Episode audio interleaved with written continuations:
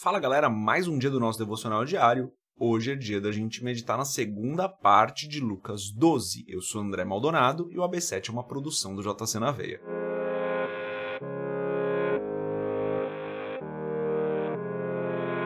Lucas 12, a partir do versículo 13, está escrito o seguinte: Alguém da multidão lhe disse: Mestre, dize a meu irmão que divida a herança comigo.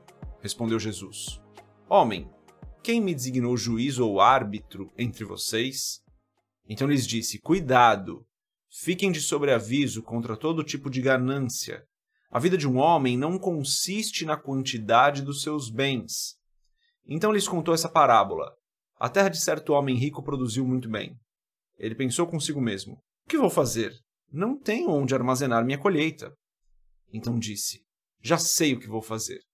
Vou derrubar os meus celeiros e construir outros maiores, e ali guardarei toda a minha safra e todos os meus bens.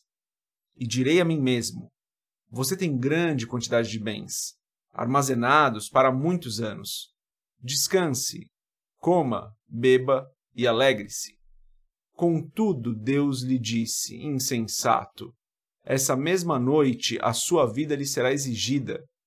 Então, quem ficará com o que você preparou? Assim acontece com quem guarda para si riquezas, mas não é rico para com Deus. Hoje, só até o verso 21, vamos fechar os nossos olhos, curvar nossa cabeça, fazer a nossa oração. Pai, em nome de Jesus, eu te agradeço, Senhor. Te agradeço porque o Senhor é o Deus de toda provisão. Tudo que nós temos vem de ti. O Senhor conhece nossas dificuldades, conhece nossas lutas, conhece nossos temores o Senhor conhece até quantos fios de cabelo temos na cabeça. Perdoa os nossos pecados, Pai, perdoa a nossa ganância, perdoa as nossas falhas, eu peço em nome de Jesus. Esteja conosco, nos conduzindo nesse caminho, Pai, nos mostrando qual é o que, devemos, o que é que devemos fazer e como devemos fazer, de maneira que tudo que nós fazemos glorifique o Teu nome, Pai. Eu peço em nome de Jesus. Peço que o Senhor abençoe cada pessoa que está ouvindo esse podcast, assistindo esse podcast, em nome de Jesus. Amém. Aqui nesse texto, um, um trecho né, do capítulo só, a gente vê que a multidão se manifesta. Então a gente começa falando, né, no começo do capítulo, que Jesus se direciona para os discípulos, apesar da multidão ser grande. Então ele começa falando para os discípulos, mas nesse momento a multidão se manifesta. E a pergunta feita por esse homem da multidão, na verdade não é uma pergunta, né? o pedido que ele faz é: Mestre, peça que meu irmão divida a herança comigo.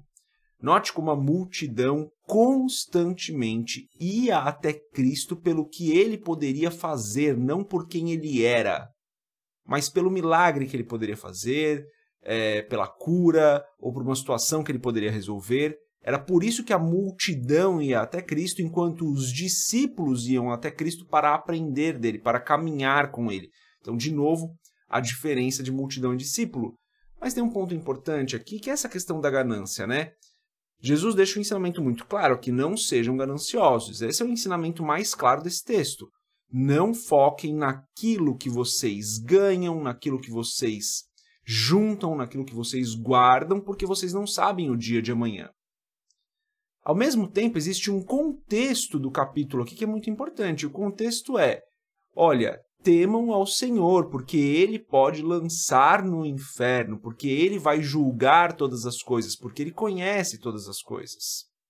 Então, quando você analisa o contexto aqui, né, do capítulo, junto com o que está acontecendo agora, de Jesus virar para esse homem e falar: Olha, você está fazendo aqui o pedido errado. Jesus não fala isso, né?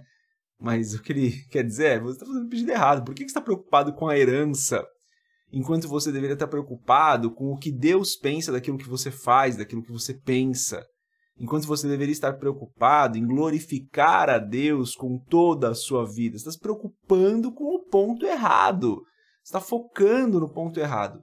E isso se conecta então com um contexto ainda maior, que é a pregação de Cristo. A pregação de Cristo, do início ao fim, veio para dizer: olha, a maneira como vocês entendem a lei, a maneira como vocês entendem a vida de vocês, a maneira como vocês levam a vida de vocês, não é aquela que Deus está esperando.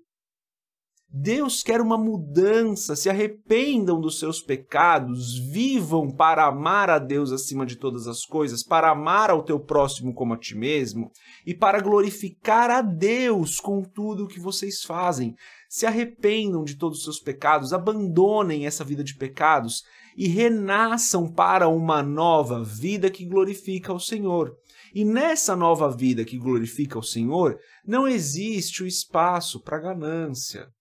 Não existe o espaço para preocupação com a sua herança. Então, o que Jesus fala para ele pode parecer uma mensagem muito simples, do tipo: olha, não sejam gananciosos. E, e tá certa essa mensagem, essa interpretação é perfeita. Não devemos ser pessoas gananciosas. Mas a gente precisa conectar isso com o contexto maior da pregação de Cristo, que é vocês estão focando naquilo que é terreno, enquanto vocês deveriam estar focando naquilo que é eterno, porque é o eterno no dia do juízo que vai separar o joio do trigo. E a gente precisa ser trigo e não joio. O joio está preocupado com a herança. O trigo está preocupado em dividir a herança.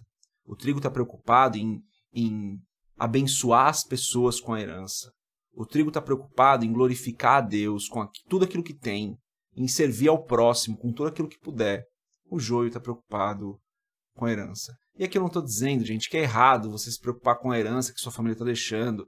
Não tem problema nenhum, faz aquilo que você entende que é correto para sua vida, contanto que a intenção não seja uma intenção gananciosa, não seja uma intenção que, que passa é, é, que fala sobre quem você é, de uma maneira que mostra que você é uma pessoa gananciosa, de maneira que mostra que você é uma pessoa que está preocupada muito mais com você mesma do que com o próximo. Nós devemos sempre amar ao próximo como nós amamos a nós mesmos, e daí não existe espaço para ganância. Então a mensagem aqui, apesar dela parecer um pouco desconexa, ela está completamente conectada com aquilo que Jesus vem falando, que é, olha, foquem naquilo que é eterno, se arrependam dos seus pecados, Parem de viver a vida para esta vida e foquem naquilo que é eterno. Então, focando naquilo que é eterno, amem a Deus acima de todas as coisas, seu próximo como a si mesmo. E daí não tem espaço para preocupação com a divisão da herança com o seu irmão. Galera, a mensagem de hoje, de hoje é essa. Deixe seus comentários aqui, vamos conversar sobre esse assunto. Se você está assistindo no YouTube, dá para você deixar os comentários, né? Dependendo da plataforma, não dá. Mas se você está assistindo no YouTube, deixe seu comentário aqui, vamos conversar sobre esse assunto, quero ouvir vocês também. Deus abençoe a sua vida, a gente se vê amanhã. Paz.